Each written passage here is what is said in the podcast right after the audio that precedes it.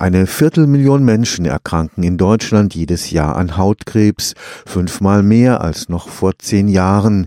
Ursache ist das Sonnenlicht, seine energetische Strahlung schädigt das Erbgut der Hautzellen.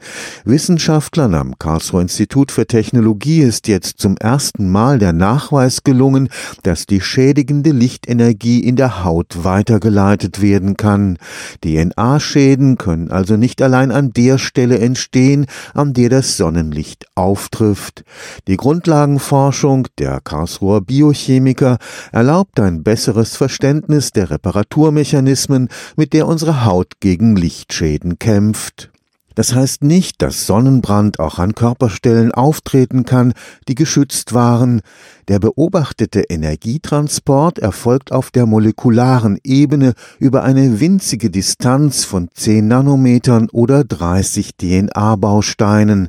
Dennoch ist das Forschungsergebnis bemerkenswert. Bisher ist man davon ausgegangen, dass eben die DNA-Basen, also die Bausteine der DNA selber, das Licht aufnehmen und dass dann dieser DNA-Schaden, der dann eben auch den Hautkrebs verursachen kann, dann unmittelbar an der Stelle des Einfangens des Lichtes auftreten muss. Allenfalls vielleicht zwei, drei Bausteine daneben. Professor Hans-Achim Wagenknecht arbeitet am Institut für organische Chemie des KIT. Wenn man jetzt bedenkt, dass dieser DNA-Schaden eben auch bis zu 30 Bausteine weiter entfernt auftreten kann, möglicherweise auch noch sehr viel weiter. Wir haben tatsächlich das Limit durch unsere Experimente noch nicht erreicht. Mit diesem Verständnis können wir dann eben auch in das Verständnis über die Reparatur von entsprechenden DNA-Schäden dann eingehen. Ein möglichst umfassendes Verständnis dieser Reparaturmechanismen der Zelle ist Voraussetzung für die Krebsforschung. Grundsätzlich DNA ist etwas extrem Labiles. Ich zitiere da immer einen meiner Biochemieprofessoren in Freiburg, der gesagt hat, wenn ich Gott gewesen wäre, hätte ich die DNA aus Teflon gebaut. Die DNA ist relativ labil, wird sogar auch durch Wasser und Wasser lässt sich in lebenden Organismen gar nicht vermeiden, viele Male am Tag geschädigt. Es gibt allein hydrolytische Schäden, die mehrere tausend Mal pro Zelle pro Tag auftreten. Das heißt, die DNA unterliegt einer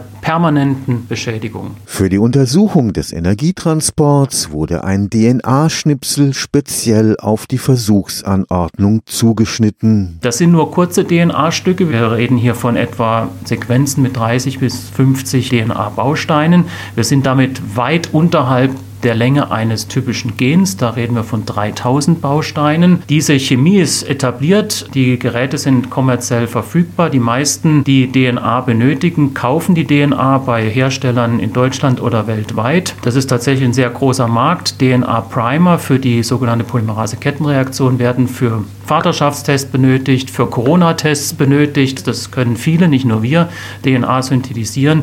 Wir können nur auch die DNA synthetisch modifizieren, also synthetisch verändern. Thymin ist unter den vier Bausteinen der DNA derjenige, bei dem Lichtschäden auftreten. Und wir haben die Sequenz dieser DNA, die wir untersucht haben, so gewählt, dass eben nur an einer Stelle zwei benachbarte Thymine lokalisiert waren.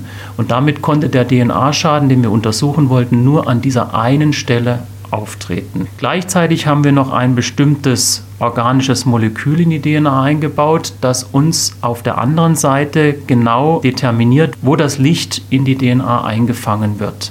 Und damit haben wir im Prinzip die Voraussetzungen geschaffen, dass wir genau sagen können, da wird das Licht aufgenommen in die DNA und dort entsteht der Schaden. Als punktgenaues Einlasstor für das UV-Licht dienten den Karlsruher Biochemikern Xanthone.